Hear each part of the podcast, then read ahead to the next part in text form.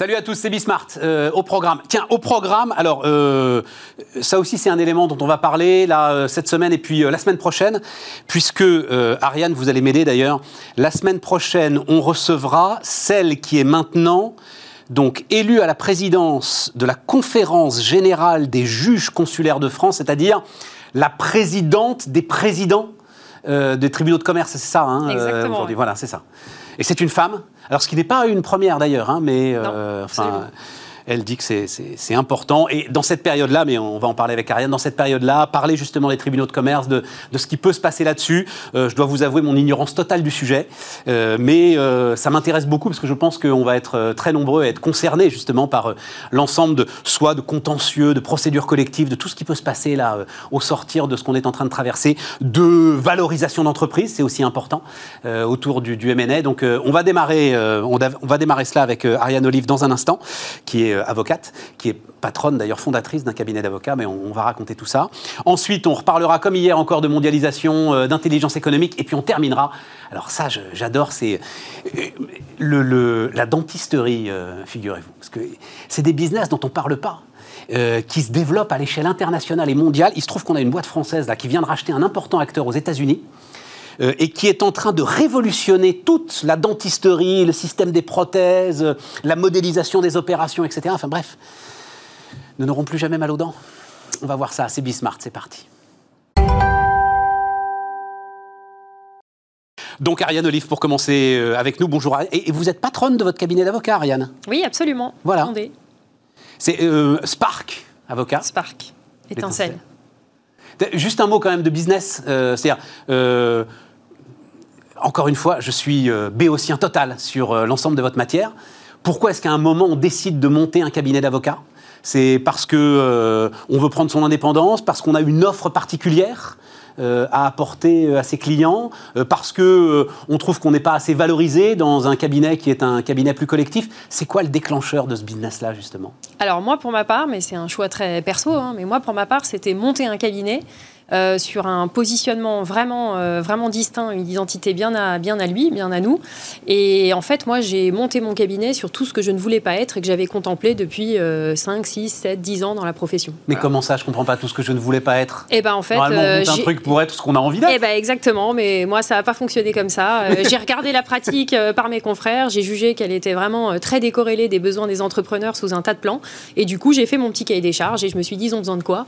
Ils ont besoin de solutions, ils ont besoin qu'on leur parle euh, un non-jargon, ils ont besoin qu'on décode, ils ont besoin qu'on soit leur bras droit, qu'on soit à leur côté, qu'on soit membre de leur équipe. Ils n'ont pas besoin qu'on soit euh, des, maîtres ci, maîtres là ou des prestataires très éloignés de leur business. Et donc, bah, sur cette base-là, on a fondé l'identité Spark et euh, tranquillement, on se développe depuis 2013 désormais ils ont besoin d'avoir à côté d'eux des entrepreneurs comme eux, finalement. Exactement. Exactement. C'est un hein. peu banal, mais c'est ce qu'on leur dit. Des entrepreneurs parlent aux entrepreneurs et franchement parlent le même langage et ça marche plutôt bien. Et surtout, on s'amuse beaucoup. Alors, euh, euh, si je vous pose la question comme ça, ils, alors, ils sont dans quel état d'esprit? J'imagine que vous avez une clientèle particulière, etc. Mais alors, euh, par quel bout on va prendre cet entretien vous, le bout qui vous intéresse le plus en ce moment, c'est la valorisation des entreprises. C'est tout ce qui va se passer. Alors là-dessus, euh, parce que je le fais très très rarement pour pas tuer la spontanéité, mais là j'ai éprouvé le besoin de le faire. Donc on a discuté ensemble pour préparer cette interview. Et vous m'avez dit, il y a le précédent de 2008-2009. Et vous avez prononcé une phrase que j'ai adorée. Vous avez dit, je me suis retrouvé enfin face à des chefs d'entreprise qui disaient, il n'est pas question de bazarder la sueur d'une vie. Ouais, c'est vrai. j'ai adoré cette phrase. Mais ça, cette réflexion-là amène à faire des erreurs. Racontez-moi ça. Euh, ouais, bah, je pense qu'on va le voir à nouveau, même si encore une fois, hein, c'est ce qu'on se disait l'autre jour en en parlant, les causes de la crise sont pas du tout les mêmes. Hein, donc l'idée n'est pas d'amalgamer les deux, les deux périodes, bien entendu.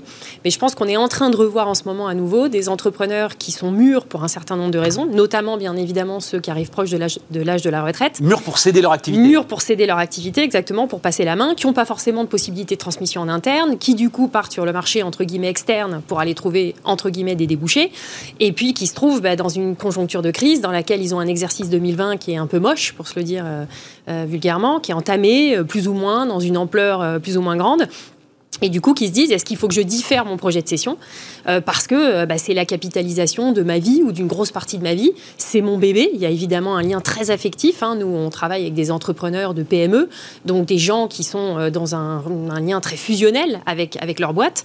Et, donc, bah, céder ça à n'importe quel prix, il n'en est pas question.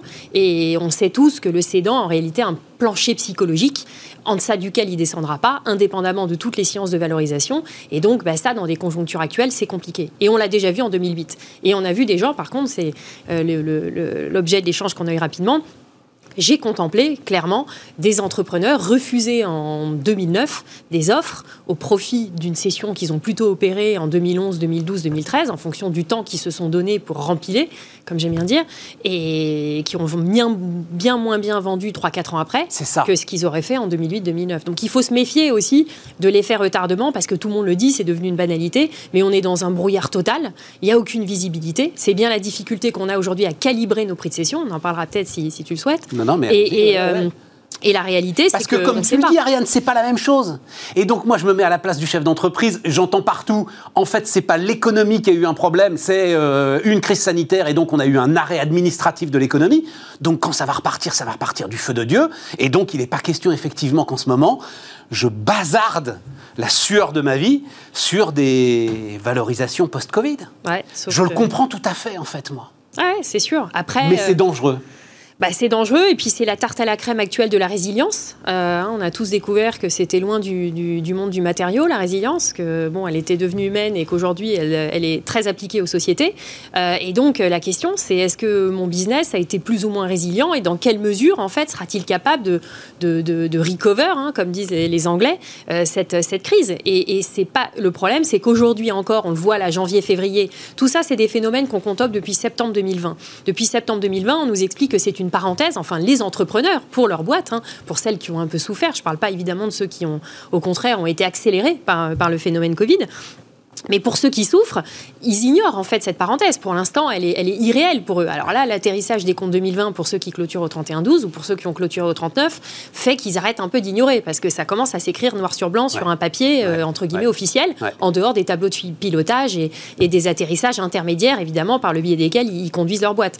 Donc là, ça prend une réalité très formelle et la question est comment est-ce que je gomme au maximum, moi cédant, cet impact, sachant que j'ai aucune idée du temps qu'il va me falloir pour me remettre de ça et pour rétablir à la fois mon volume et ma rentabilité 2019. Et c'est tout l'enjeu du calibrage de nos prix de cession en ce moment. Et c'est ce qui fait que là, on a un désalignement cédant-acquéreur qui est encore plus fort que le classique, j'ai envie de dire, euh, désalignement euh, qui peut exister entre un acheteur et un vendeur. C'est super intéressant. Même pour les, alors, euh, les grosses boîtes, pour le coup, les, énormes, on a vu sortir à l'été, je pense que c'était sur les semestriels, donc des, pardon, je vais être technique deux secondes, mais des EBITDA, c'est-à-dire le résultat opérationnel tranché du Covid. Et là, les analystes ont dit, vous vous foutez de nous, les gars. C'est ça. C'est-à-dire qu'en fait, c'est pas possible de retrancher le Covid d'un résultat opérationnel, euh, Ariane? Bah, Ou, euh, euh, si, on peut essayer de magouiller quelque chose? Bah, euh, C'est compliqué. Qu'est-ce qu'un solde intermédiaire sorti de sa, de, sorti de sa conjoncture et, quelle qu'elle soit, que ce soit la pandémie ou tout autre? Parce qu'une boîte vit euh, mille conjonctures exceptionnelles potentiellement dans sa vie et qui peuvent impacter temporairement ou plus durablement sa rentabilité. Donc, mais, mais ce que tu dis et, dit, moi, par mes clients d'une autre façon, c'est mais tout allait bien avant le 16 mars. bah ouais, et, et c'est vrai. Dans la plupart des business, et dans une certaine mesure, ça a été vrai pour nous aussi, qu'avant une activité qui s'est arrêtée pendant 4-6 semaines de façon assez brutale, et, tout, le monde, tout le monde cartonnait en fait. En réalité, le tissu économique français dans 95% des secteurs, enfin j'ai pas la stat, mais je veux dire, à, l'observatoire comme ça, ils cartonnent, tous nos clients cartonnaient, tout le monde cartonnait, il y avait une, dynamique très grosse. C'était pas, pardon de cette expression, c'était pas la fête du slip non plus, ça commençait à, voilà, On voyait bien qu'il y avait une vraie dynamique qui s'était réinstaurée dans, un, dans un tas de secteurs, et bon, évidemment, je, je, je, je vais un peu à l'emporte-pièce, mais tu vois ce que je veux dire, il y, avait une super dynamique euh, dans, dans le tissu économique euh, des, des petites et moyennes entreprises.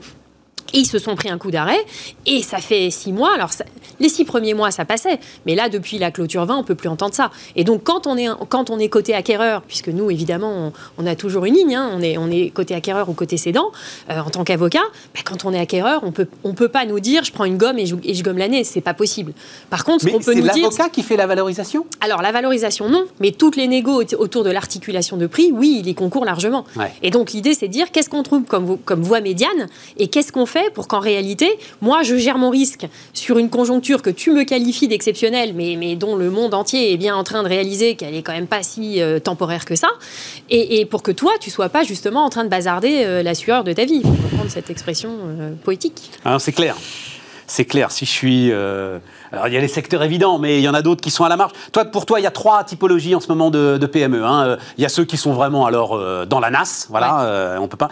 Et il y a ceux qui sont sur le fil du rasoir, sur la ligne de crête, et il y a ceux qui profitent. Ces trois tiers à peu près égaux de, ce que tu vois, ah, ce, serait, euh, ce serait difficile de dire parce que je ne sais pas si on parle en volume, je ne sais pas si on parle en valo. tu vois, selon la métrique, c'est Alors, c'est ça dont il faut qu'on parle aussi. On est sous cloche. Et tu dis attention, le traitement des PGE, ça aussi, c'est quelque chose de compliqué auquel il faut faire attention. Tu m'as dit un truc que j'avais encore jamais attendu sur euh, la notation notamment des entreprises. Oui, tout à fait. Alors ça, le PGE, euh, ça marche, euh, ça marche surtout sur ce que je vais appeler le ventre mou. L'expression n'est pas très politique non plus, mais c'est vrai que soit j'ai été accéléré. Dans ce cas-là, on n'en parle pas. Je suis une entreprise surperformante aussi grâce au Covid. Hein. C'est tech, digitalisation. Enfin bref, on va pas revenir dessus. Santé, médical, cosméto, enfin cosméto dans une certaine mesure.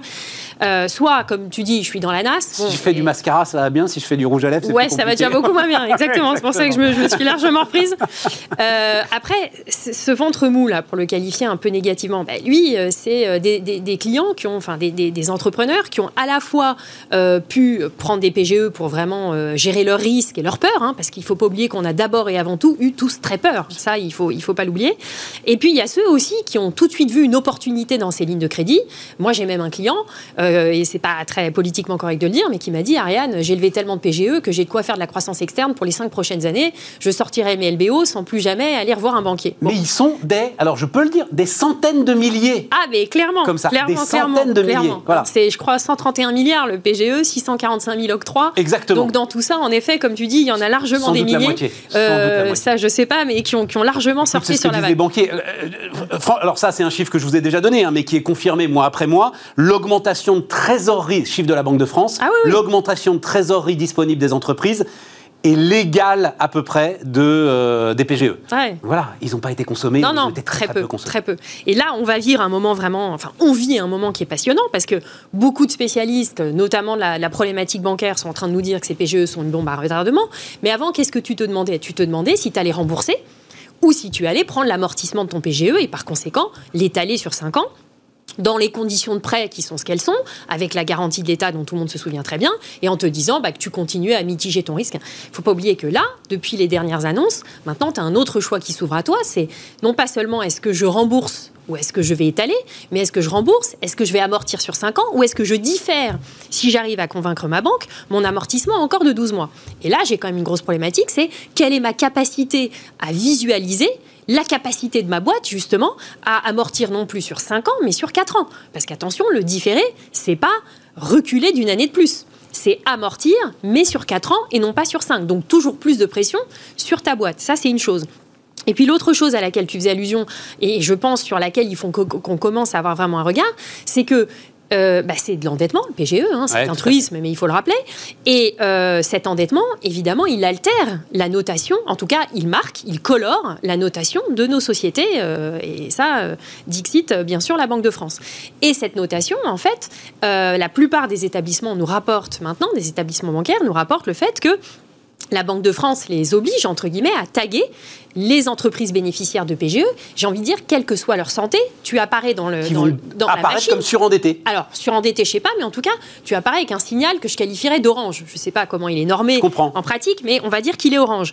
Et donc, l'effet de bord dont il faut quand même se méfier, c'est qu'imaginons que tu sois en super santé, mais que tu veuilles développer ton activité à l'international avec un recours nécessaire à de l'assurance crédit, par exemple, du cofaçage, entre guillemets, euh, ou que tu sois dans un business qui nécessite de la fourniture à l'étranger avec des lettres de crédit ou autres, qui elles aussi nécessitent de la, du rating de qualité, eh ben, tu peux te trouver paradoxalement, alors que tu t'es assuré ta sécurité, que tu as une trésorerie pléthorique. Encore l'autre jour, un client qui me disait 30 euh, millions d'euros de chiffre d'affaires, il a 17 millions d'euros de trésorerie. Tu vois, le truc, il me dit, c'est du jamais vu. Donc c'est vrai qu'on arrive à des ratios qui sont juste totalement fous.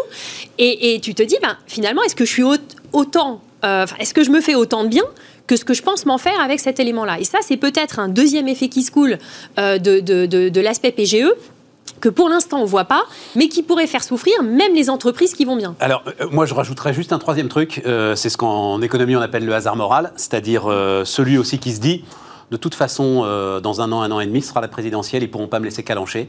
Donc de toute façon, à un moment, il y aura un filet pour me rattraper. Très possible. Et, ce qui nous amène euh, à, l'autre aspect, c'est-à-dire euh, l'aspect faillite en chaîne. Alors, la cascade des faillites, ça fait six mois que on l'attend pour le mois d'après. Hein, voilà, elle ne vient pas. Et on a vu cet article des Échos. Euh, record, du, record annuel de la non-faillite euh, oui, en 2020. article partout. Euh, article partout, raison. raison. oui, oui, absolument, tout à fait. mais c'est là où il y a un sujet intéressant, c'est que tu dis utiliser les mesures de prévention de difficultés des entreprises. C'est-à-dire, tu dis aux chefs d'entreprise, il ne faut pas attendre justement d'être au pied de la falaise. Ouais. il, il y a, euh, alors comment ça s'appelle d'ailleurs, mandat ad hoc, je crois, c'est ça Ouais, mandat ad hoc. Il y, a des procédures confidentielles euh, des tribunaux de commerce qui permettent quand même de se mettre à l'abri si jamais on a un gros doute. Bah, on a un sujet français, alors ça c'est un peu impensif, hein, je ne vais pas m'étaler 10 euh, minutes là-dessus, mais on a un sujet français avec la gestion alors on pourrait dire plus philosophiquement de l'échec au sens large, mais en effet de la procédure collective, de la gestion des difficultés des entreprises. C'est un truc, nous on le voit très bien avec les clients, il faut vraiment être euh, plus que, plus que, il faut déjà être euh, en, en, cordée, enfin je veux dire en rappel, en rappel. Il faut avoir commencé à euh, basculer. Le dos dans le vide. il faut que les deux roues avant soient dans le vide. Exactement, il faut que les deux roues avant soient vraiment dans le vide pour que tu commences à réagir. Donc c'est vrai que nous, ça fait plusieurs années que sur un travail de fond, on s'évertue à dire aux clients qu'il fait partie d'une bonne gestion d'une entreprise que de savoir avoir recours à ces, euh, dispositifs-là. Et ces dispositifs-là, ils ne sont pas là que pour traiter, j'ai envie de dire, des, des, problèmes euh, euh, en lien direct avec ton bilan. Je te prends un exemple. Nous, on a des clients chez qui on a déjà utilisé ces mesures d'anticipation des entreprises pour gérer, par exemple, une dépendance économique. Par exemple, j'ai un, client qui a, qui a euh, un grand groupe dont il dépend à plus de 25, 30, 40, parfois 50%, on sait très bien, et même plus, hein. euh, par exemple. Mais il y, a beaucoup d'autres secteurs, y compris dans des métiers de service euh, chez, chez lesquels on soupçonne moins. et, et je sais que ce grand groupe euh, va me couper, entre guillemets, le robinet, non pas de façon immédiate et en une fois, bien évidemment, parce que ça fait aussi partie de la technique, sans les diaboliser. Hein. Ils peuvent changer de stratégie, bien évidemment. Mais en tout cas, on sait qu'on va avoir une diminution telle qu'en réalité, la boîte modulo la capacité qu'elle aurait à reconstituer 20, 30, 40% de son chiffre d'affaires dans les six mois à venir, va être morte ou presque, ou en tout cas va se trouver dans des difficultés inextricables. Et ces solutions d'anticipation totalement confidentielles, qui par conséquent n'ont quand même pas cet impact négatif que euh, le redressement judiciaire, évidemment, ou voire même la sauvegarde, peuvent avoir. Alors, ce qui ne veut pas dire qu'il ne faut pas les employer, hein. j'espère ne pas, euh, ne pas être ambigu là-dessus, mais en tout cas, factuellement, elles sont publiques, et donc ce sont des procédures qui sont plus impactantes euh, sur l'écosystème, on va dire, de, de la société. Tandis que ces mesures amont, très amont, qui sont confidentielles, sont elles des mesures qui n'impactent absolument pas. Alors évidemment, elles ont un coût, parce qu'il faut saisir le tribunal, il faut qu'un mandataire soit nommé, etc., etc., ou un conciliateur en fonction de la typologie. En l'occurrence, qu'est-ce qu'il peut faire le mandataire sur, euh, si on prend ton exemple Eh ben, eh ben il réunit, eh ben, il, voit qu'il y a une, difficulté anticipée, il réunit les parties autour de la table et il a cette capacité, y compris le grand groupe. Eh oui, ah, en tant que tiers d'autorité, tu vois, d'aller, d'aller, euh, d'aller, euh, j'ai envie de pas imposer bien sûr, mais d'aller mener une négociation de décélération dans des conditions qu'en réalité le contrat ne nous permet pas et le droit ne nous permet pas. Enfin, quand je dis le droit, c'est l'application stricte d'un contrat par un avocat entre guillemets lambda euh, dans ce cadre-là. Donc en fait, c'est un set d'options qui est, qui est très pertinent, très malin, très rusé euh, et qui fait partie de l'outil de bonne gestion que l'entrepreneur a lorsqu'il fait face à des inattendus, qu'ils soient très conjoncturels ou conjoncturels à vocation structurelle, comme l'exemple que je te prends, parce que, parce que quand tu plantes 50% de ton chiffre d'affaires euh, en six mois, euh, la, conjoncture va devenir la structure. Non, non, mais très, très intéressant. Très, très intéressant. Donc ça fait partie aussi des réflexes qu'il faut, qu'il faut avoir. Et ça, en fait, c'est juste qu'on a du mal parce que on a du mal exactement comme pour les sessions, c'est au dernier moment qu'on s'y prend, ou parce que tout simplement l'ensemble de ces procédures sont mal connues Alors c'est mal connu, et puis bah, et puis bah, il faut refaire des prévisionnels à jour, et puis se mettre devant le et puis ça veut dire qu'on accepte d'ouvrir aussi grand ces livres à un tiers, ça doit être un tiers de confiance, quand même à un Alors ça, et puis il faut se les ouvrir à soi-même. Je pense qu'il y a aussi beaucoup d'entrepreneurs qui, qui, ont du mal à se les... Et peut-on le leur reprocher C'est réalité, en fait, euh, l'ensemble de ces procédures. Il faudrait, il faudrait que de plus en plus ce le soit, et la conjoncture nous le rappelle, et pas seulement parce qu'il y a des difficultés, mais parce que de toute façon, on parlait PGE tout à l'heure, on est dans une conjoncture où, et j'écoutais un, spécialiste du secteur bancaire euh, le, dire, il disait, bah, plus il y a du brouillard, plus il faut que tu prévisionnes. La difficulté, c'est que tu n'as aucune visibilité. Donc, il disait, plutôt que de voir loin, de toute façon, ça a toujours été du fantasme. Moi, on en plaisante toujours avec les clients. Un BP, c'est du fantasme. Mais il faut s'adonner à l'exercice du fantasme. J'ai une phrase pour toi. Mhm. les seuls chiffres sincères d'un business plan, c'est le numéro des pages. Voilà, exactement. on est hein. totalement en phase. On est totalement en phase, expérience par. Mais il faut le faire. Et les banques vont nous demander qu'on fasse ce qu'on s'est dit tout à l'heure sur la possibilité de proroger et de toute façon sur l'arbitrage que je dois le cas échéant, le cas échéant pardon, prendre, de rembourser ou pas. Donc, euh, à partir du moment où je suis dans cette, dans cette situation, il faut que je prévisionne. Et dit, si tu peux pas prévisionner loin, prévisionne très large. Essaye de dire si ça cartonne, bah, combien il me faut pour cartonner pour combien de temps Et si ça foire, passe-moi l'extrême vulgarité totalement, euh, bah, combien de temps ça va prendre Et, qu'est-ce qu'il me faut pour essayer d'amortir le, choc. Et ça, c'est du coup cette, euh, ce, ce pilotage encore plus fin, quand bien même il serait encore plus fantasmagorique, qu'on doit avoir en ce moment, et, qui peut permettre aussi de mieux voir la nécessité d'avoir recours à ces procédures amont. Merci Ariane. Voilà. Merci. Ariane Olive donc était avec nous, euh, la patronne de Spark Avocat. Puis ben, on se retrouvera pour euh, discuter de l'ensemble de ces matières qui sont très très intéressantes. On continue Bismarck, les amis.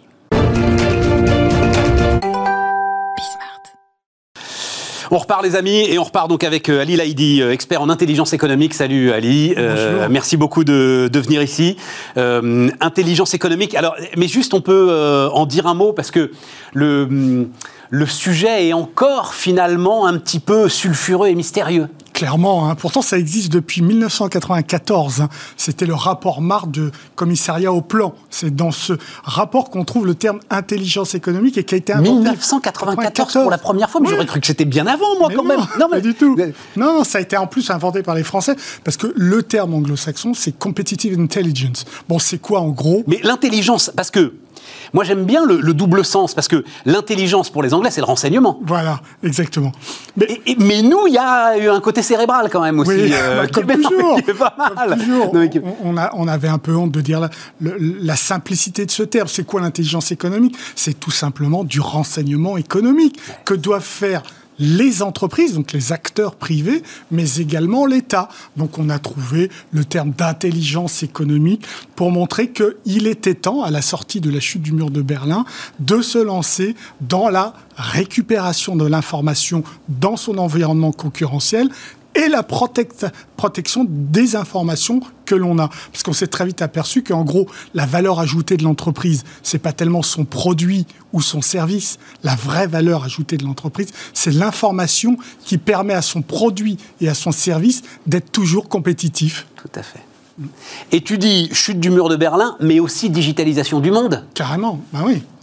Et évidemment, ça, ne ça prend de l'ampleur avec la digitalisation du monde. Et aujourd'hui, euh, certes, il y a un retard de l'Europe sur ces questions, mais le retard va s'accumuler parce qu'on passe à l'intelligence artificielle, au big data, et nos amis anglo-saxons, eux, ils sont déjà dans cette perspective, c'est-à-dire qu'ils utilisent la data monstrueuse, massive, etc., pour faire de l'intelligence économique. Et nous, on n'en est pas encore là. Mais c'est-à-dire qu'il y a aujourd'hui disponible euh, on est bien d'accord, hein, il ne s'agit pas de mettre une cagoule et d'escalader les murs. Absolument pas. Voilà, c'est ça le truc. C'est absolument pas. C'est juste d'aller chercher à l'endroit où. Euh, aller chercher l'information. Là où elle est, en fait. Et la protéger, une fois qu'on a compris. Alors, le, plus dur, c'est pas tellement d'aller chercher l'information, parce qu'on dit en intelligence économique que 80-85% de l'information est disponible en source ouverte. Donc, la lecture de la presse, les, radios, les télés, etc., les colloques, on peut avoir l'information. La radio, la télé, ça c'est c'est très très réduit quand même comme. Certes, plus les congrès, c'est de l'information ouverte. Toute la question, c'est qu'est-ce qu'on fait de l'information non ouvertes, ces fameuses 15% d'informations qui se divisent soit en informations euh, grises, c'est-à-dire qu'on obtient de manière déloyale, soit en informations noires, c'est-à-dire qu'on obtient avec des moyens illégaux. Donc la première démarche, c'est d'aller vers cette information en source ouverte, de la compiler, de la comprendre et de la rendre intelligente pour que le décideur puisse prendre la bonne décision au bon moment. c'est ça. Et pourquoi est-ce que. Alors, on va parler là d'un Biden et la puissance US parce que, euh, enfin, tu, tu expliques comme personne, et je veux y revenir euh, dans cette semaine où on parle beaucoup de mondialisation sur la, les lois extraterritoriales américaines. Mais alors, pourquoi tu, tu me disais, tu, veux mettre de la philo dans, dans ce sujet et dans cette histoire? Pourquoi est-ce que tu veux y mettre des ingrédients philosophiques dans cette histoire d'intelligence économique? Tout simplement. Mais on en reparlera d'ailleurs quand ton bouquin arrivera. Hein, parce qu'on est étonné encore aujourd'hui en Europe que ça existe l'intelligence économique, qu'il y ait des États, à travers leurs droits, qui forcent des entreprises étrangères, donc européennes, à quitter des pays, sinon à les sanctionner. Donc on découvre ça. Ça, c'est de l'intelligence Oui. Bien sûr, c'est de la guerre économique. c'est la loi du plus fort. voilà. Mais ça, on le découvre en Europe. Donc la question, c'est pour comprendre, pour ne plus être en réaction vis à -vis des États-Unis aujourd'hui peut-être de la Chine demain, qui met en place aussi des lois extraterritoriales, pour ne plus être en réaction et passer en anticipation, il faut relancer la recherche stratégique sur la guerre économique. Et c'est à l'université de s'emparer de ces questions. Et comme depuis des années, elle refuse de s'en emparer, moi j'utilise tous les outils à ma disposition. J'ai écrit un bouquin d'histoire sur la guerre économique, du néolithique à aujourd'hui. Aujourd'hui, j'écris un bouquin de philo à partir des outils conceptuels de Michel Foucault, donc l'un des plus grands euh, philosophes du XXe siècle, pour dire voilà, ça existe d'un point de vue historique, ça existe d'un philosophe de, de l'autorité, hein, euh, Michel ça Foucault. D'un hein. point de vue philosophique également. Donc je veux inviter l'université, le monde académique à s'emparer de cette question pour nourrir le politique, lequel politique doit faire face à ces contraintes. Il faut que tu écrives un bouquin inspiré par Bourdieu. Et là, toutes les portes de l'université, de toutes les universités vont s'ouvrir. Mais Michel Foucault, c'est pas mal. C'est pas, mal, pas mal, pas mal, Et ça devrait fonctionner. Mais alors, attends, attends, là-dessus. Alors, allons-y justement. Parce que j'ai toujours eu un problème avec ça, moi. Euh, c'est pas le talent et la maîtrise de l'intelligence euh, euh, économique des États-Unis d'Amérique qui, donne cette force à, à leurs lois extraterritoriales. C'est juste que c'est la première puissance économique mondiale et que oui, elle peut forcer par exemple BNP Paribas à payer une amende de 10 milliards de dollars parce qu'il euh, y a eu des trucs pas très clairs faits avec le Soudan, parce que BNP Paribas a besoin du dollar point à la ligne. Mmh. C'est-à-dire, enfin, tu vois ce que je veux dire, Ali J'ai l'impression, c'est pas très compliqué finalement cette histoire. Non, c'est absolument pas compliqué. Et tu mets le doigt dessus.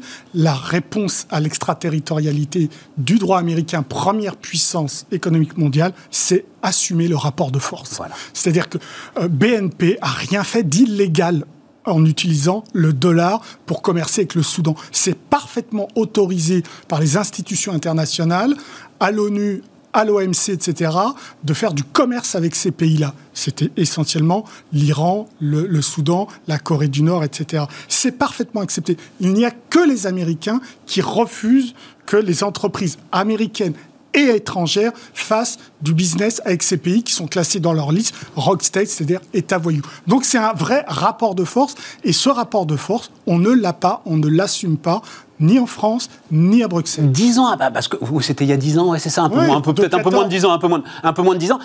toi, tu dis, euh, parce que moi j'ai toujours cru quand même qu'il y avait une dose de culpabilité chez euh, BNP Paribas, qu'ils euh, ils avaient quand même violé des régimes de sanctions internationales, etc. Non, pas du tout. Pas du tout. Pour toi, tu es, es catégorique. Ils ont violé la loi américaine. Point à la ligne. Point à Aucun régime de sanctions internationales. Ben non, il n'y avait pas de sanctions. Ils avaient parfaitement le droit de, business, de faire du business avec l'Iran. Enfin, c'était parfaitement autorisé. Rien ne l'interdisait. Les lois extraterritoriales américaines s'appliquent sur trois grands pays, celle de 96, Burton, Cuba. C'était Cuba le mais ça tu vas nous raconter. Voilà, C'était euh, euh, la, Libye et euh, l'Iran.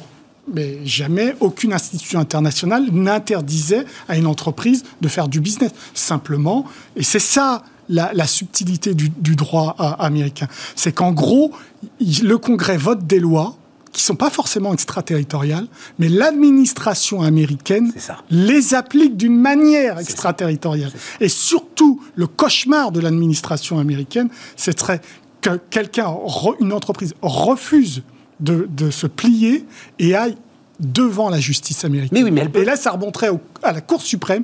Et les positions de ces deux dernières décennies de la Cour suprême sont assez claires. Ils ne veulent pas entendre parler d'extraterritorialité du droit américain. Alors ça, c'est le paradoxe génial qu'il faut que tu expliques. Les seuls qui, en fait, nous protègent aujourd'hui de l'inflation extraterritoriale, c'est la Cour suprême américaine. La Cour suprême des États-Unis, exactement. D'où... Parce qu'elle dit que c'est, en fait, en droit illégal que d'imposer à des entreprises des attitudes qui, que dans le droit rien ne devrait elle Dit, elle dit aux politiques américains, si vous voulez une loi extraterritoriale, alors vous devez l'inscrire très clairement dans la loi. c'est ça. Ce qui n'est pas le cas sur la FCPA, lutte contre la corruption, et ce qui n'est pas le cas non plus très clairement sur les lois de violation des embargos. Donc elle dit ça après, elle dit, de manière générale, nous, Cour suprême, nous estimons qu'il faut respecter les droits nationaux et donc éviter de percuter les autres droits nationaux.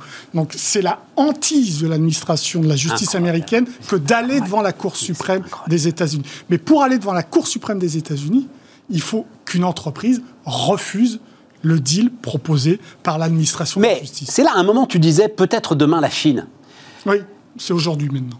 Mais non, parce que la Chine n'a pas de monnaie mondiale, parce que euh, la Chine reste quand même une économie de consommation réduite.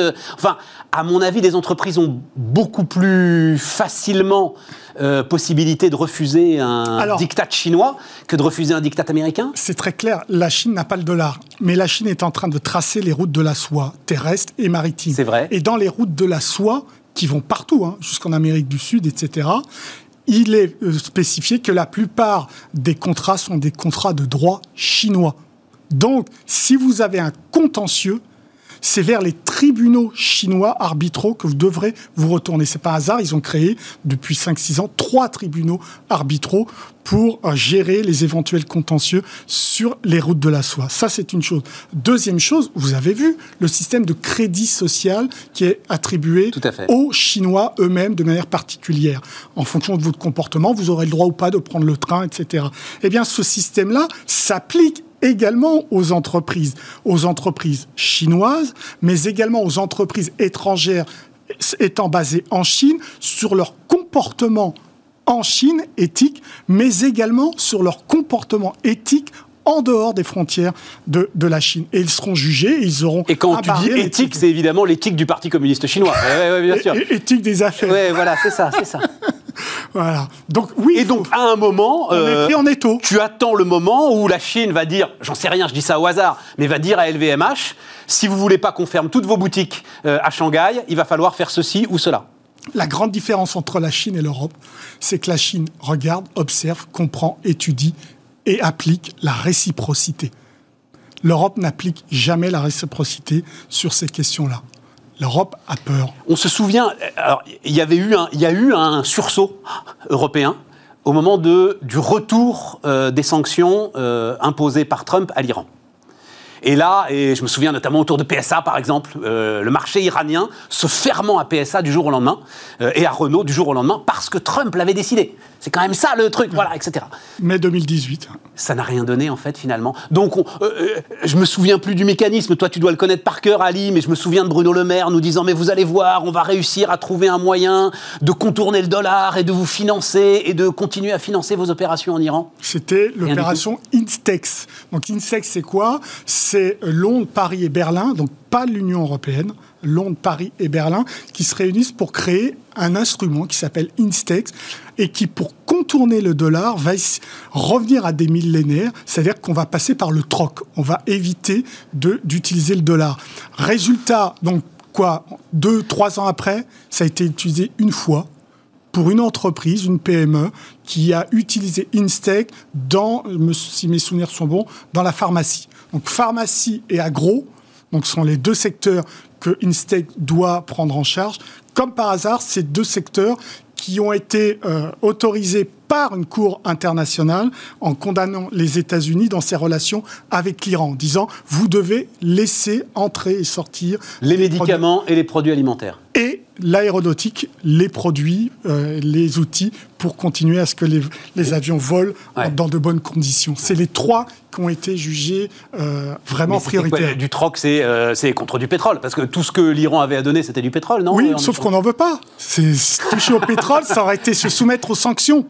Donc, c'était plutôt aller des petites machines-outils en, Allemagne qu'ils achèteraient et en contrepartie, bah, ils donnent euh, des possibilités d'accepter des, des, de, l'argent comme ci, comme ça par d'autres par d'autres biens. Mais c'était c'était absolument pas euh, à, la hauteur des promesses. Et, pourquoi est-ce que l'Europe ne, ne trouve pas là-dessus euh, un langage commun, une position commune Parce qu'il n'y a pas de cadre intellectuel. Quand vous allez à, Bruxelles, vous leur dites donnez-moi vos textes sur la sécurité des Européens. Tous les Ils vous donnent des textes de la lutte contre le terrorisme. Ils vous donnent des textes sur la lutte contre la prolifération nucléaire, sur les problématiques de changement climatique avec les problèmes de migration. Et à un moment, vous leur dites, mais quels sont vos textes de doctrine sur la sécurité économique de 450 millions de citoyens européens Européens Zéro pas de doctrine, pas de réflexion stratégique. On en revient à ce qu'on disait au début, il n'y a pas de pensée stratégique, donc forcément, le politique, l'exécutif ne peut pas mettre en place les outils. Il est toujours en réaction et jamais en anticipation. Parce qu'ils ont... Enfin, on a assez régulièrement quand même des déclarations enflammées de ces responsables politiques contre ces lois extraterritoriales. Donc c'est quelque part quand même dans leur, euh, dans, leur, euh, dans leur fonctionnement intellectuel. Elles existent, elles sont là. et, puis on mobilise la population européenne. vous vous rendez compte, on va faire le bras de fer avec l'Amérique. Vous l'avez noté, le mot naïveté. Nous ne serons plus naïfs. Là, depuis euh, la pandémie, là, on l'a entendu combien de fois Thierry Breton, euh, Van der Leyen, tout l'exécutif européen, même chez nous, Bruno Le Maire, nous ne serons pas naïfs, nous ne serons plus naïfs. Sous-entendu, vous l'avez été donc par rapport à ces problématiques de guerre économique, d'affrontement économique, d'hyper-compétition économique, si on ne veut pas utiliser le terme de guerre économique. Vous l'avez été. Mais pour changer pour passer de la réaction à l'anticipation, il faut changer de logiciel intellectuel. Et on ne l'a pas l'autre. On ne l'a pas encore. Il n'y a pas la réflexion. Donc, pour l'instant, on est dans des mots et ces mots-là devront un jour ou l'autre être traduits par des actions très claires. Même le président Macron, vous avez, vu ses dernières sorties concernant la souveraineté économique, la souveraineté alimentaire, la souveraineté agricole de la France, la souveraineté maintenant aussi sur le numérique tous ces mots n'existaient pas il y a à peine trois ans. Donc tu penses que les choses sont en train de bouger en fait? Clairement, depuis 25 ans que je, travaille sur cette problématique de guerre économique, oui, d'un point de vue lexical, ça change. C'est ça, très clairement.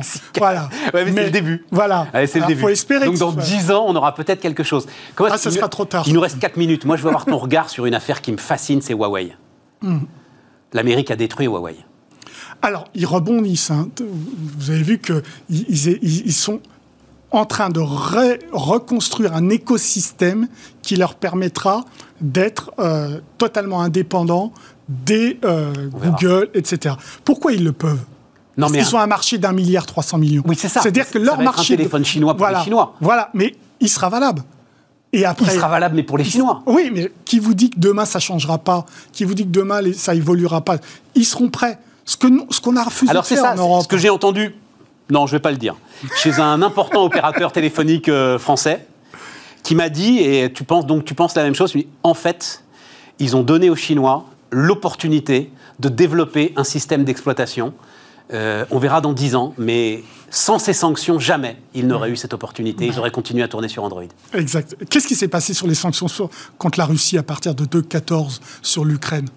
Pareil, dans des pans entiers des secteurs économiques euh, russes ont évolué vers une indépendance. Ils reviennent, c'est pas hasard, sur l'agriculture à partir des sanctions de 2014. Ils redeviennent forts. Ils retrouvent la possibilité en interne d'être indépendants. Donc attention aux sanctions. Ça a double effet. Les revenons sur Huawei. Quand là, il y a Huawei est en train de promettre une usine de composants en Alsace. Mmh il faut les laisser faire ou il ne faut pas les laisser faire? C'est-à-dire, on doit choisir son camp dans cette histoire-là? Moi, j'ai l'impression qu'on doit choisir son camp. Eh bien, ce serait une erreur. Il ne faut mais on est quand même dans le camp de la démocratie, tu vois, oui, euh, par rapport à eux. J'entends bien, mais alors si on est dans le camp de la démocratie, on ferme complètement avec la Chine dans ces cas-là, et puis pas qu'avec la Chine. Donc euh, toute la réflexion actuelle, et il y a un vrai piège Biden par rapport à, ça, serait de croire qu'on va revenir euh, au, temps d'avant avec la bonne relation euh, transatlantique toute la question de l'Union européenne, d'où la nécessité de réfléchir profondément à la question, c'est quels sont les intérêts de l'Union européenne? Pas quels sont les intérêts des États-Unis, quels sont les intérêts de l'Union européenne. Est-ce que c'est se mettre derrière les États-Unis pour lutter contre la Chine ou est-ce qu'il y a des intérêts particuliers qui fait que dans ce rapport de force Pékin-Washington, il y a peut-être un troisième acteur qui peut être une alternative qui serait en effet l'Europe. Et pour ça, donc ça nécessite de ne pas fermer brusquement les portes avec la Chine, ça nécessite de réfléchir de nouveau sur savoir où sont les intérêts vis-à-vis -vis de la Chine. Oui, mais Huawei, c'est particulier. On l'a beaucoup raconté quand même. C'est les réseaux télécoms. C'est l'espionnage. C'est l'armée chinoise. Faut, faut, le dire. Mais oui, voilà, c'est ça. faut le dire. Donc à un moment, tu peux sans t'aligner sur l'Amérique, mais tu peux considérer que tes intérêts finalement sont les mêmes que ceux des Américains parce que c'est les intérêts de ce qu'à un moment on a appelé le monde occidental. Ça existe toujours quand même le monde occidental. Bien sûr. Mais regardez, on a le même problème d'espionnage. Euh, à travers les télécoms avec nos amis américains. 2013, il nous l'a tout dit, Edward Snowden. Ils peuvent écouter même les téléphones de nos présidents. Quel rapport avec le terrorisme, hein vraiment. Donc, on est pris entre le marteau et l'enclume. Très clairement, les États-Unis vont continuer euh, l'espionnage global, les massif. Les Chinois vont aller sur l'espionnage massif grâce à leurs télécoms, etc. Donc, la question, qu'est-ce qu'on fait nous? Est-ce qu'on a intérêt à basculer transatlantique complètement ou est-ce qu'on a intérêt à créer une troisième voie? D'après ce que j'entends, de Bruxelles, c'est plutôt la troisième voie. mais en fait, c'est pas à Bruxelles qu'il faut poser la question. Il faut poser la question. Euh, il faut poser la question euh, à Berlin. Euh, il faut poser la question à Varsovie. il faut poser la question à Bruxelles, mais aux Belges, pas aux Européens. c'est les peuples européens à un moment qui décideront de ça. Bah oui, oui, c'est exactement ça. et donc tu tu as vu le, petit gap qu'il y a en ce moment entre Paris et Berlin. Paris qui veut créer une véritable autonomie stratégique de l'Europe, Berlin qui serait pour le faire du côté économique, mais surtout pas du côté de la défense, surtout pas. On reste dans l'OTAN, complètement dans l'OTAN. Mais il y a des débats euh, en Allemagne sur ces questions-là, donc c'est pas joué totalement euh, par rapport à cette question. D'autant que dans deux ans, c'est les élections américaines. Et si Trump est de nouveau présent.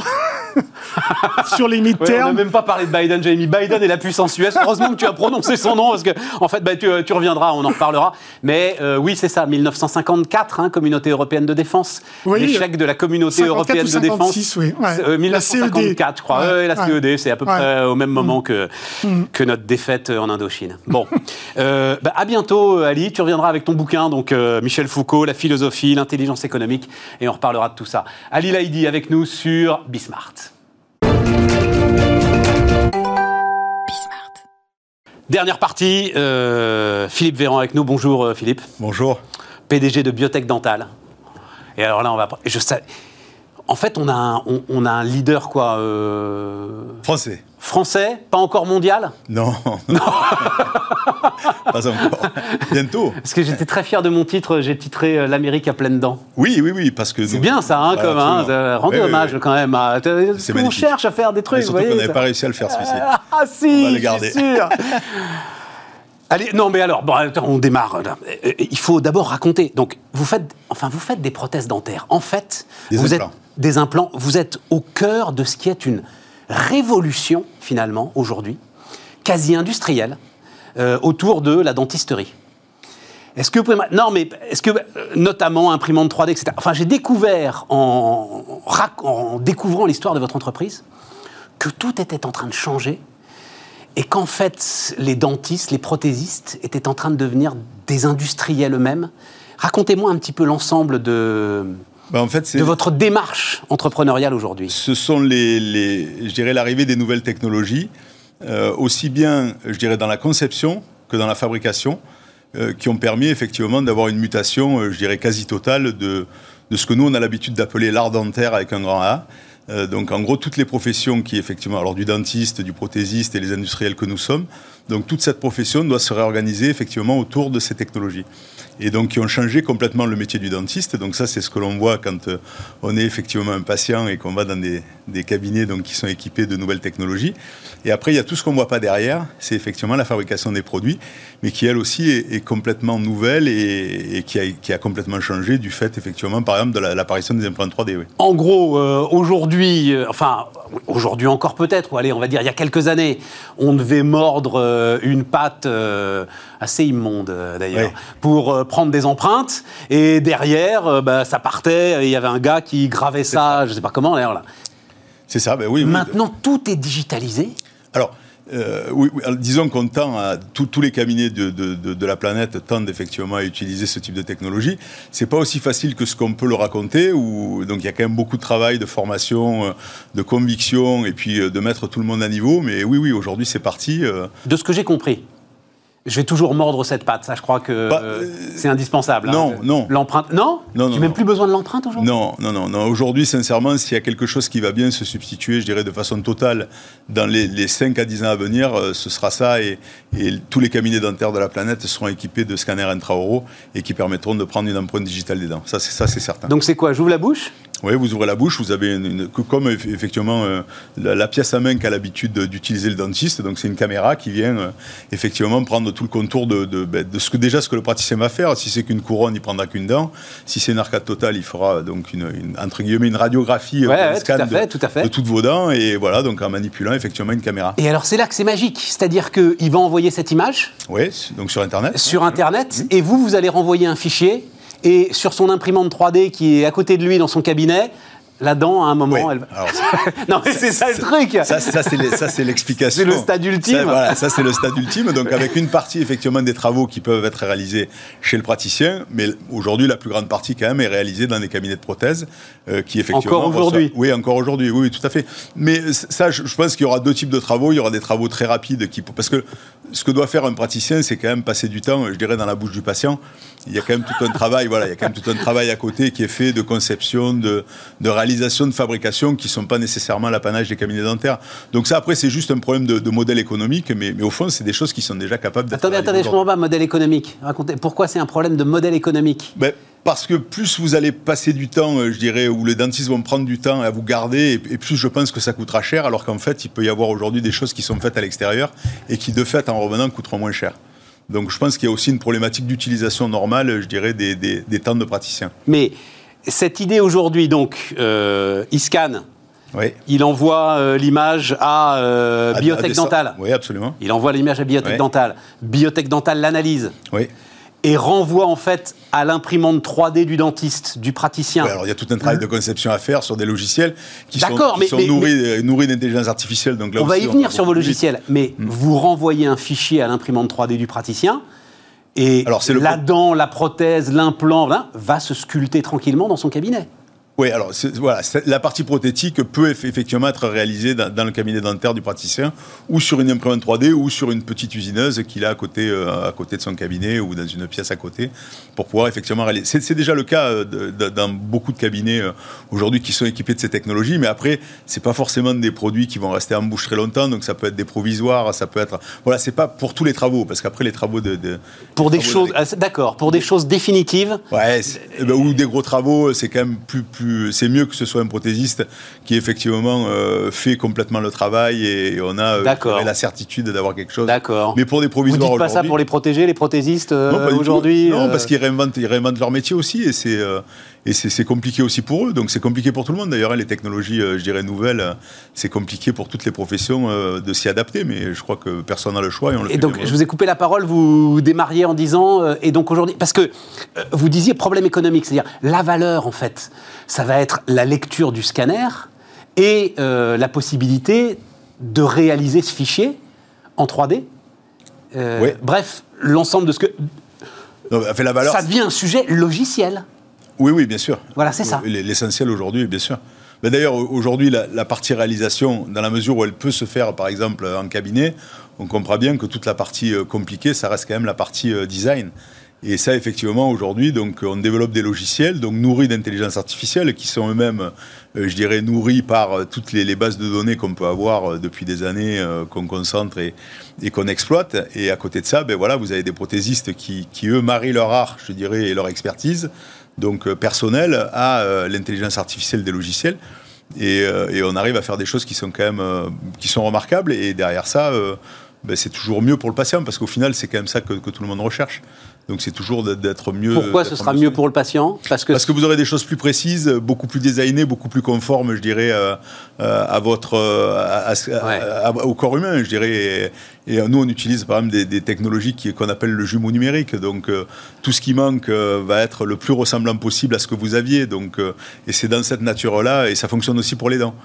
Donc vous avez certainement entendu parler de cette notion, euh, donc le biomimétisme, voilà, donc c'est toutes ces technologies aujourd'hui qu'on utilise pour aller effectivement, euh, pour, aller, pour concevoir et ensuite fabriquer des dents. Et, même, alors de ce que j'ai compris, pour euh, des opérations un petit peu complexes, vous pouvez finalement modéliser, totalement modéliser la façon dont l'opération va se passer. oui, ça c'est très important ce que vous soulevez, parce qu'en fait, la, la technologie aussi, c'est pas que la partie réalisation c'est la, partie prédiction. Donc il y a une meilleure prédiction de ce que le patient, c'est-à-dire que le dentiste va pouvoir décider avec le patient au fond de, ce qu'il va vouloir. Et ça, c'est quelque chose. Et de ce qu'il va subir. Et, alors, ce qu'il va subir, ça forcément. Mais ça, aujourd'hui, on, pourrait, on pourrait déjà l'expliquer. oui, oui, mais c'est sûr, c'est beaucoup plus imagé. Mais euh, par exemple, votre sourire, on dit. Euh, aujourd'hui, il y a quand même une notion du sourire qui est extrêmement importante, hein, ne serait-ce que euh, par les téléphones portables, le fait d'avoir des photos qui circulent partout. Donc aujourd'hui, on supporte mal, déjà, par exemple, de ne pas avoir des dents alignées. Donc il y a, y a, toute cette. cette toute cette voilà, tout ce marketing qui est fait au niveau des dents, mais qui, mais qui, est, qui, est, qui, est, qui est profondément ancré, je crois, dans les, les gènes des générations, et en particulier des générations nouvelles. Euh, donc il faut, euh, à mon sens, cette prédictibilité euh, est très importante pour le patient pour décider de ce qu'il va réellement vouloir. et c'est vrai qu'aujourd'hui, le dentiste peut vous refaire un sourire qui va lui plaire, euh, mais vous, vous allez vous retrouver avec des dents nouvelles et qui vont pas forcément. Non, mais c'est vrai, parfois, il y a, un côté frustration que le patient, euh, le dentiste est très content parce qu'effectivement, ce qu'il a fait est remarquable. Et puis le patient est, un peu frustré. Alors, ça arrive parfois. Hein, mais oui, mais c'est pas, ça que je, voilà, pas ça que je voulais. Alors, je, pardon, pardon, ça va être encore une référence au football, mais je pense à un très célèbre euh, entraîneur de football allemand qui entraîne un incroyable club anglais, qui s'est retrouvé avec un sourire ça ne va pas. Enfin, on, a l'impression d'un lustre arabe à l'intérieur de sa bouche. Enfin, c'est un truc de Il y a un célèbre entraîneur français aussi. On n'est pas obligé d'aller plus loin. Ah, celui-là, Non, non, mais c'est ça. C'est-à-dire quelque chose en fait de trop beau, de trop parfait. Oui, alors. Et, qui perd tout aspect de, naturel et qui. Euh, voilà, c'est peut-être quelque chose si on lui avait montré avant. Il aurait peut-être pas décidé de, de, de ce. Et donc, ce que vous allez pouvoir faire vous, c'est finalement euh, quelque part. complètement et donc je vais avoir mon visage avec. Sauf, qu'il y avait beaucoup d'instruments jusqu'alors qui étaient des instruments plutôt photo, c'est-à-dire comme vous photographiez et on insérait à l'intérieur de entre guillemets de votre de, votre visage scanné, euh, photographié, on insérait en 2D euh, donc euh, des dents qu'on simulait et c'est peut-être à ça qu'on arrivait à ce type d'exercice en disant mais tiens c'est pas terrible, c'est très blanc. Alors que là on est vraiment en 3D, c'est-à-dire que c'est vos dents, c'est vos dents qu'on recolorise, c'est vos dents qu'on bouge, c'est vos dents qu'on rallonge, qu'on raccourcit, qu'on voilà, ce travail-là est incroyable. Donc, euh, donc il y a une très bonne prédictibilité. Et c'est vrai que c'est plutôt ça qui, à mon sens, aussi fait, euh, ben, fait aussi que pour les, patients seront forcément plus, plus heureux. Et... Philippe, à travers ça, je pensais qu'on aurait plus de temps et je me suis laissé euh, emporter parce que à travers ce que vous nous racontez là, vous racontez aussi ce que vont vivre, sont en train de vivre tous les secteurs et tous les patrons. Cette mutation digitale que vous décrivez, ça a été une mutation digitale complète aussi d'une entreprise euh, née euh, en 87, c'est ça, hein, euh, et qui, voilà, tous vos métiers à vous aussi se sont transformés. Moi, j'ai pour habitude de dire que nous sommes une vieille start-up, mais c'est exactement ça. en fait, on, continue à, 670 collaborateurs, 73 millions, de, de, chiffre d'affaires. De chiffre d'affaires. et donc, en fait, si vous voulez, on, est, on a une partie de notre business assez résilient, heureusement, donc qui sont les implants et euh, donc on maîtrise bien, sur lequel il y a toujours beaucoup de R&D, mais bon, ça, ça fonctionne bien. Et puis à côté de ça, on a tout ce dont on vient de parler, donc autour, je dirais, de, ce core business, euh, où on est obligé de gérer des projets, donc euh, des projets par équipe avec d'autres façons de manager les gens, d'autres façons de... C'est extrêmement intéressant, mais c'est vrai que pour le chef d'entreprise que je suis, et comme pour tous les autres, c'est des remises en cause. Mais c'est les, mêmes, les mêmes personnes qui... Non, non, du tout, c'est ces personnes nouvelles. Non, non. On ne peut pas faire avec les mêmes Non. Hmm on marie l'expertise, comme je l'ai dit tout à l'heure, vous avez la science, euh, donc vous allez chercher chez un prothésiste, chez un dentiste ou, chez des ingénieurs, mais après vous êtes obligé effectivement sur ces nouvelles techno de, on a beaucoup rajeuni effectivement. c'est ça. Ah mais c'est clair. Et sans arrêt en mode projet. On, on va faire d'ailleurs autour de la fameuse phrase de Jeff Bezos si si deux pizzas suffisent pas à nourrir l'équipe, c'est qu'il y a trop de monde C'est ça le, son truc C'est 12 personnes maxi, euh, sinon après, euh, le projet avance pas Ouais, moi je suis assez d'accord sur, sur cette analyse, même si elle est très restrictive, parce que parfois il faut un peu plus de monde sur les projets. Mais en gros, c'est ça, oui. Donc on gère par petite team, oui. Et avec des outils, par contre, de planification qui sont très, très sérieux. Et alors, autre élément aussi très intéressant, hein, c'est que, euh, en fait, vous êtes possédé à 100% même par une structure familiale, fonds d'investissement euh, belge? Non, 25%. 25%, d'accord. 75%, c'est notre structure familiale à mon associé et à moi. D'accord, voilà, c'est ça. mais, mais on est une vraie entreprise familiale au final. c'est ça. Oui, clairement. Mais euh, cette structure belge, là, je vois, qui gère 7 milliards d'euros d'actifs, et ça vous donne aussi les, capitaux longs pour organiser l'ensemble de cette mutation. Absolument, On a fait une levée de fonds avec eux donc de, de, 52 millions d'euros en equity. Et là, qu'on a complété pendant le Covid par 20 millions d'euros d'emprunt obligataire à 7 ans.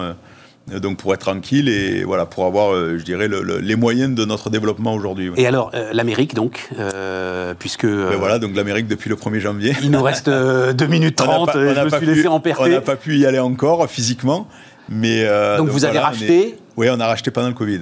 Un réseau de distribution. Oui, on a racheté, on a racheté un distributeur d'implants qui était le dernier dernier distributeur privé euh, d'implants dentaires aux États-Unis, oui. Donc vraiment quelqu'un qui colle à notre métier, oui. Donc une société qui. Et donc lui, en fait, il va bénéficier de l'ensemble de, votre technologie, de l'ensemble de votre mutation. toute la toute la gamme de produits, oui. Qu'on va dupliquer aux États-Unis, oui. Oui, donc ça, c'est l'enjeu de, de, ces cinq prochaines années. Il vous rend hommage, il dit, vous êtes le plus moderne des fabricants de produits dentaires numériques à l'intégration verticale. Je me suis dit, oh, non, c'est l'intégration. Non, c'est pas ça, l'intégration verticale, c'est pas ce qui rentre euh, dans la mâchoire. Non, non, non, non, c'est bien en fait prendre le flux numérique, du scan c'est ça. jusqu'à l'arrivée. Et, même de la donnée. On a une société aussi qui contrôle les données des patients qui est en France. Parce qu'on est très très euh, voilà, très très made in France jusqu'au bout, je dirais des doigts. Euh, et on a créé une société qui gère les données numériques de nos patients pardon, des patients de, nos clients, euh, et de sorte à ce qu'on ait la certitude que ces données restent en France et qu'elles ne soient pas euh, la propriété de quelqu'un d'autre un jour. Donc euh, c'est l'engagement qu'on a pris auprès de nos clients. Hébergé par OVH alors Non, non, hébergé chez nous par nos serveurs. Ouais. Avec, ah, et, avec, ouais, et avec une certification médicale qu'on va avoir d'ici la fin de l'année, là, donc comme, comme les, les, plus grands, comme OVH, comme Amazon Médical, voilà, carrément. Ouais. Donc c'était vraiment notre c'était, euh, ça fait partie de notre ADN. Mais c'est voilà, ça évite, euh, ça évite qu'on vous dise que vos serveurs sont en Irlande et puis d'un coup ils sont partis aux États-Unis. Et, notamment quand on a des ambitions d'aller euh, conquérir le marché américain, voilà, il faut que. Mais pourquoi créer une société à part Enfin. Ouais, parce que d'abord parce que c'est très important aujourd'hui. On, on, concentre beaucoup d'abord dans la RGPD hein, pour la gestion de la RGPD. vous avez raison. Et au final, on s'est dit, bah, tiens, et avoir nos serveurs et, et, avoir notre propre gestion de ces données-là. Euh, ben, ça peut avoir du sens. Voilà, donc c'est pour ça que nous l'avons fait. Bon, puis on a besoin d'hébergeurs de données de santé. Si vous pouvez prendre la place de Microsoft, je pense qu'en termes de souveraineté. non, non, mais, mais, voilà, mais ça commence par là. Donc ça, commence par des petites décisions à notre tout petit niveau. Voilà. Mutation digitale. Hein. Oui, absolument. C'est extraordinaire. Hein. Merci. Il nous reste 20 secondes. Ça a démarré quand? Il y a une date de cette mutation digitale pour vous? Oui, il y a, il y a quand on a vendu notre division orthopédie, donc en 2013, euh, donc c'est euh, là qu'on a décidé de, de faire cette mutation. C'est des années, des années, des années, des années pour, Absolument. pour avancer dans ces projets. Une, une vraie stratégie planifiée. Philippe Véran, le PDG de Biotech Dental, était notre dernier invité sur Bismart. Les amis, on se retrouve demain.